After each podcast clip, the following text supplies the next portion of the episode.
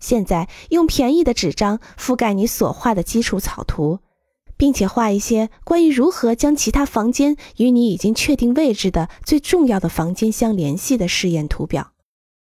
你已经依据这些信息有了一个开始，但是要在基础草图上使用新的信息进行试验。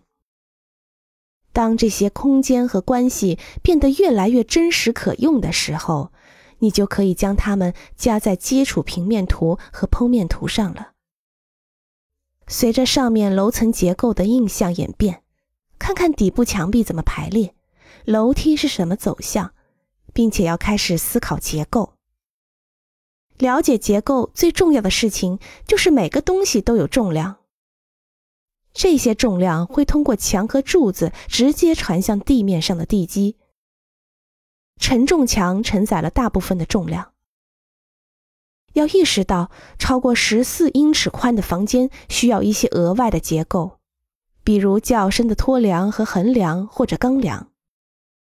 超过六英尺的通道需要一些特别的横梁，但是总还有例外。所以，如果有必要，你应该让某个人证实你的结构，并且修改它，从而使工作正确。